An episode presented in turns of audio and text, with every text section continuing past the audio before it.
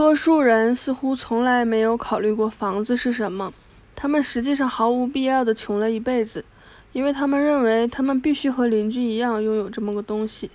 正如一个人总穿裁缝给他们做的各种衣服，或者逐渐放弃了棕榈叶和旱蓝皮的帽子，却抱怨日子难过，因为他们买不起一顶戴在头上的冠。要发明一所比我们现有的更为方便和豪华的房子是可能的，但是大家都会承认他买不起。难道我们总是要研究怎样得到更多的这类东西？而不能有时满足于少一些东西吗？难道可敬的公民应该是这样严肃的通过言传身教，让年轻人在死去之前必须准备好若干数量的多余的高筒橡皮套鞋、雨伞，以及招待并不存在的客人用的空空的客房吗？我们的家具为什么不能像阿拉伯人或印第安人的那样简单？我们民族的恩人，我们把他们奉为天国的信使。为人类带来神明的礼物的使者，当我想到他们的时候，脑子里并没有出现他们身后紧跟着仆役随从、满车的时髦家具的景象。如果我容许这样的说法，即我们在道德上和智力上比阿拉伯人优越，我们的家具就应就应该相应的比他们的家具更为复杂。这种容忍难道不是过于奇怪了吗？目前我们的房子里塞满了家具。破坏了房子的整洁。一个好的家庭主妇情愿把大部分家具扫进垃圾坑里去，而不愿早上的活计总也干不完。早上的活计，在奥罗拉、曙光女神和红霞和门农的乐声中，这个世界上的人早上的活计应该是什么？在我的桌子上有三块石灰石，但是当我发现他们需要每天擦去灰尘的时候，我吓坏了。我连自己头脑里东西上的灰尘还没有擦掉呢，我厌恶地把它们扔到了窗外。那么我怎么可能去拥有一座带家具的房子呢？我情愿在露天坐着，因为青草上不会激起灰尘，除非在人类已经破过土的地方。是骄奢淫逸之徒开创了民众奋力紧跟的时尚，在所谓最好的旅店里住宿的旅人很快就发现了这一点。因为旅店老板把他们当成了萨丹·纳伯鲁斯，如果他任凭他们任意摆布，便很快完全失去男子气概。我认为，在铁路车厢上，我们往往把更多的钱花在奢侈物品上，而不是花在安全和便利上。结果没有得到安全和便利，却面对着一个不过是现代客厅的地方，有长沙发、软软软垫凳。遮阳棚以及无数其他东方的物件，我们把它们带到西方来了。这些东西本是为天朝帝国的六宫嫔妃和脂粉气十足的当地人发明的。乔纳森连知道他们的名称都应该感到羞羞辱才行。我宁愿坐在一个南瓜上，并且独自拥有它，也不愿意挤在一个天鹅绒的垫子上。我宁愿在大地上。乘坐空气自由流通的牛车，也不愿坐在观光火车的豪华的车厢里，一路呼吸着污浊的空气上天堂。原始时代简单无遮蔽的人类生活，至少意味着这样一个好处：他仍然是只是大自然中的一个过客。当他吃饱、睡足了、有精神了，便又考虑再度上路。他可以说是住在世界的帐篷下。不是穿过峡谷，就是越过平原，或者爬上山峰。但是看啊，人成了他们的，人成了他们工具的工具。那个饿了独自采摘果子吃的人变成了农人，站在树下寻求遮蔽的人变成了管家。我们现在不在露营过夜，而是在地球上安顿了下来，忘记了天堂。我们信奉基督教，仅仅作为改进农业的一个方法。我们为城市建造了家宅，为死后建造了家墓。最伟大的艺术作品是表现人类把自己从这种状态下解放出来的斗争的。但是，我们的艺术的效果只是把这种低级状态变得安逸，使人们忘却那高级的状态。在这个村，在这个村庄里，实际上没有艺术品的容身之地。如果有什么艺术品传到了我们手里，我们的生活、我们的房屋和街道都无法为之提供合适的基座。没有一枚可以挂画的钉子，也没有一个架子可以放置英雄或圣徒的半身雕像。当我想到我们的房子是如何建造的，是怎样付清的钱，或者还没有付清的情况，房子内部的经济是怎样管理和支持下来的，我会感到奇怪。在客人赞赏壁炉台上的华而不实的小装饰品的时候，地板为什么没有塌陷下去，让它跌落到地窖里，跌落到虽然是泥土的，然而却是坚实可靠的基础之上？我不能不看到，这种所谓富有和高雅的生活，是人们想争相一跳去获得的。我不喜欢欣赏装点这种生活的艺术品，我的注意力完全集中在那一跳上了。因为我记得，完全依靠人类的肌肉做出的那伟大的真正一跳的记录，是某些流浪的阿拉伯人保持的。据说他们从平地上跳过了二十五英尺的高度，没有人为没有人为的支持，人纵使跳到了这个高度之外，也肯定还是要落回地面。我想象这类行为不当的房主、房产主问的第一个问题是：是谁在支撑着你？你是失败了的九十七个人之一吗？还是成功了的三个人中的一个？回答我的这些问题以后，也许我会去看看你的华而不实的小玩意儿，会觉得它们具有装饰性。马车套在马的前面，既不好看，也没有任何用处。在我们能够用美丽的东西装饰我们的房子以前，必须把墙壁刮干净，我们的生活也必须刮干净。打上美好的家务管理和美好的生活的底子。须知，对美好事物的品味大多是在户外培养起来的，那里没有房子和管家。老约翰逊在他所著的《神奇的天意》中谈到了本镇最早的移民，他和他们是同时代人。他告诉我们，他们最初是钻在山坡下的地洞里栖身的，并且把泥土高高的堆在木头上。在最高的一侧，挨着泥土升起老是冒烟的火。他们没有为自己建造房子，他说，直到土地在上帝的祝福下给他们带来了面包，养活了他们。第一年的收成少的，他们被迫不得不在很长一一季里把面包切得非常薄，勉强糊口。新尼德兰殖民地的文书未想到。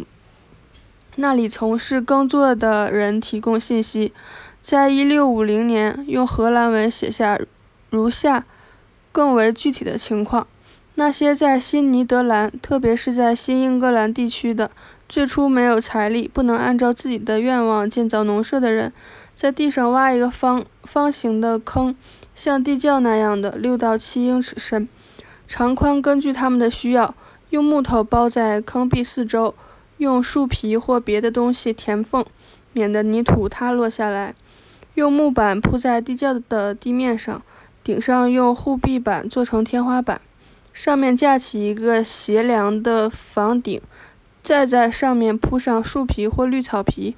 这样，他们能够全家在这些房子里又干燥又暖和地住上两、三或四年。可以想到，根据家庭的大小。在这些地窖里分成了小隔间。在殖民地时代初期，有两个原因使有钱有势的新英格兰人以这种方式建造他们的最初的住处。首先是为了不在盖房子上浪费时间，以免下一个季节缺少粮食；其次是为了不使他们从本国带来的大量贫穷的劳动者感到灰心。在三四年的时间里，当这个地区适合于农业生产以后，他们才花上几千块钱给自己建造漂亮的房屋。我们祖先采取的这个做法，至少表现出他们是很谨慎的。似乎他们的原则是先满足更为紧迫的需要。但是，更为紧迫的需要现在得到满足了吗？当我想要为自己搞一处奢华的住所时，我就驻足不前了，因为可以说这个地区还没有适应人类的文化。我们仍仍旧被迫不得不把精神的面包切得比我们祖先的小麦面包还要薄得多。这并不是说可以忽视一切建筑装饰，甚至在最简陋的阶段也并非如此。如此，如是，而是先让我们的房子在和我们的生活直接接触的地方充满了美，就像贝类动物的壳的内壁那样，而且不要搞得过分。但是，唉。我曾经进过一两所这样的房子，知道它们里面装饰成了什么样子。由于我今由于我们今天没有退化到可能要住在山洞或棚屋里、身穿兽皮的地步，最好还是接受人类的发明、创造和勤奋努力带来的、付出了高昂代价得得到的好处。在我们这一代，木板和木瓦、石灰和砖头，比合适的山洞。整根的原木或足够量的树皮，甚至也比经回火处理过的粘土坯或平整的石块要更要便宜，也更容易得到。我对这个话题是很了解的，因为我从理论和实践两方面对此都很熟悉。再用上一点脑子，我们就可以利用这些材料，使自己变得比现在最富有的人还要富有，使我们的文文明成为使人得福的好事。文明人更有经验和更为聪明的野蛮人。不过，还是让我赶快说说我自己的试验吧。一八四五年三月底，我借了一把斧子，去到了瓦尔登湖畔的树林中，离我打算盖的屋子最近的地方，开始砍伐一些高大的、像剑一样笔直的、年头不多的五五针松做木材。开始的时候不靠借东西是很难、很困难的，但是也许这是使你的同胞对你的事业产生兴趣的最好做法。斧子的主人把斧子交给我的时候，说这是他最珍爱的东西。但是当我还给他的时候，斧子比借的时候更锋利了。我工作的地方是一片很赏心悦目的山坡，长满了松树。透过松树，我可以看到湖和一片。一小片林中空地，那里松树和山核桃正开始迅速生长。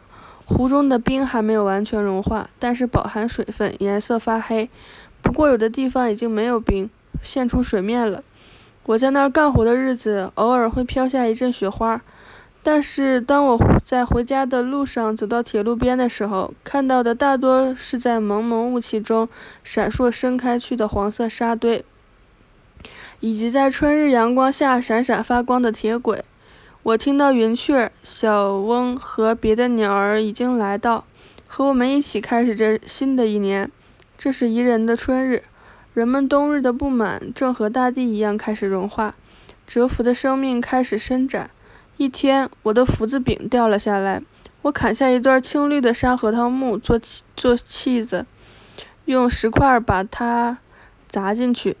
然后整个斧子放在湖的小水湾里浸泡，好让木头胀开。这时我看见一条有条纹的蛇窜入水中，在我那，在我的待在那儿大约一刻多钟的时间里，一直躺在水底，显然没有感受到了任何打扰。也许是因为它还没有完全脱离蛰伏状态。我感到，由于同样的原因，人类停在目前的低等和原始状态。但是如果他们感觉到了春中之春的影响在唤唤醒他们，他们就必然会上升到一个较为高等、较为超脱的生活状态之中。以前在严寒的清晨，我在经过的路上看到部分身体仍然处于麻木和不灵活状态的蛇，正等待着太阳为它们解冻。四月一日那天下了雨，冰化了，早上雾很大。我听见一只离群的湖雁在。离群的孤雁在湖上到处乱转，咯咯叫着，仿佛迷了路，又仿佛是雾的幽灵。我就这样一连几天伐木、砍削豆木、立柱和园子，用的都是我这把窄小的斧子。我没有多少可供交流或者学者般的思想，就自己唱了起来。人们说他们博闻多识，可是看啊，他们已经插上双翅，科学和艺术。还有千般器具，只有习习清风，身体能够感知它的吹动。我把主要的动木砍削成六英寸见方，多数立柱只削。你干嘛？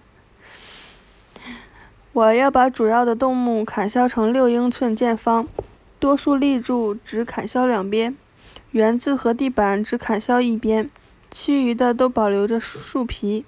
它们和锯出的木料一样直。而且结实得多。这时我还借了其他一些工具，在每一根木料上都仔细挖了锚眼，或在桩上开好卯头。我每天在林中工作的时候不是很长，但是通常带着面包、黄油做午餐。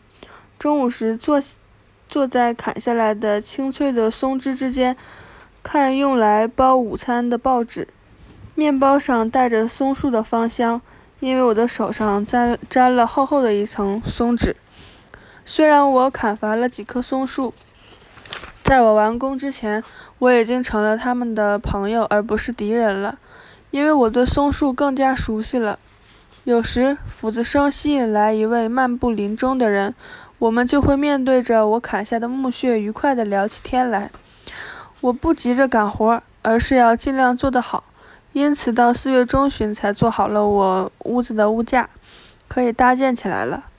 我已经买下了詹姆斯·柯林斯一个在菲奇堡铁路上工作的爱尔兰人的简陋小木屋，好利用他的木板。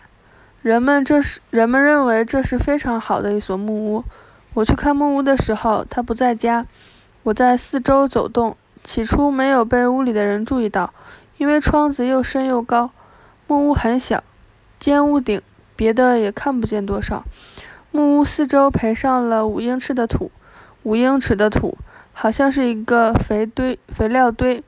虽然屋顶被太阳晒得翘起发脆，却仍然是最完好的部分。没有门槛，只有门板下面母鸡一年四季的出入通道。克林斯太太来到门口，让我到里面去看一看。我走近时，母母鸡也被赶了进去。木屋里很黑，多数地面是泥土的，潮湿发黏，冷冰冰的。只有东一条西一条的木板经不起移动了。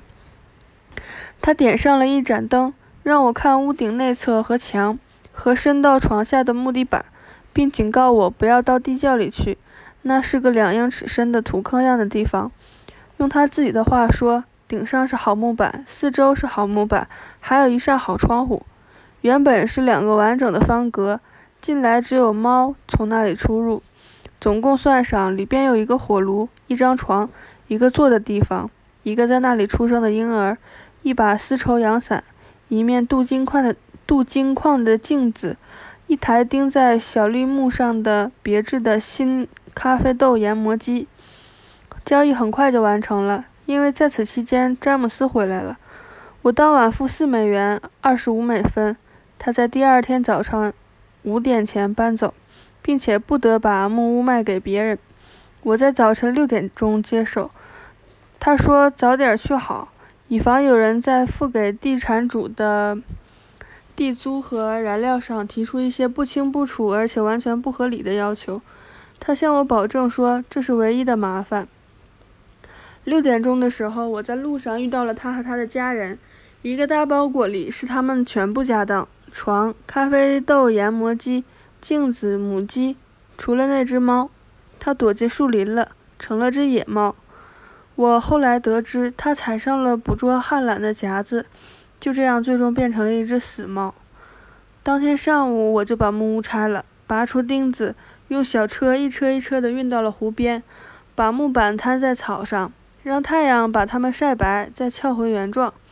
我驾着车沿着林间小路进行行进时，一只早起的画眉不时地为我唱上一两声。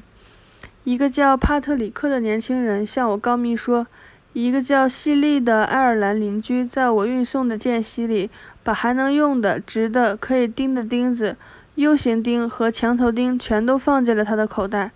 我回来后和他寒暄，他站在那里。抬起头，以一副得意洋洋、满不在乎的神态看着那拆毁了的一堆。如他所说，已经没有什么活可干了。他在那里代表了观众，并且帮，并且帮助把这件无足轻重的小事变得看上去和众神从特洛伊大撤离一样。我在小山的南坡挖了一个地窖，六英六英尺见方，七英尺深。一只旱獭曾在那里挖过洞。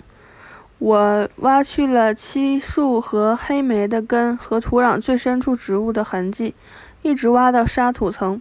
不论什么样的冬天，马铃薯放在里面都不会冻坏。地窖的四壁稍稍倾斜，没有砌石块，但是因为太阳从来没有照进来过，所以沙土不会滑下来。这只不过是两个小时的工作，挖土术特别高兴，因为几乎在所有的纬度上，人类挖地洞以获得稳定的温度。在城市最豪华的房屋里，仍然能够发现地窖。人们和过去一样，在里面储存块茎作物。在上层建筑消失以后，后人仍仍能注意到它留在地上的凹印凹迹。房屋只不过是地洞入口处的某种门廊而已。终于，在一些熟人的帮助下，我在五月初把房子的框架立了起来。实际上，熟人的帮助更多是为了利用这样一个好机会来增进邻里关系，而不是出于真正的需要。没有人比我更荣幸能够有这样的人来帮我立框架。我相信有朝一日，他们注定会协力竖起、树立起更为宏伟的结构来。我在七月四日刚铺好木板、盖好房顶，就住了进去。木板的边缘被仔细削薄，相互搭接，因此能够很好防雨。但在铺木板之前，我在房子的一端为烟囱打好了地基，用了两车石头，都是我从湖边抱上来的。我在秋天锄完地后，在需要生火取暖之前，把烟囱建好了。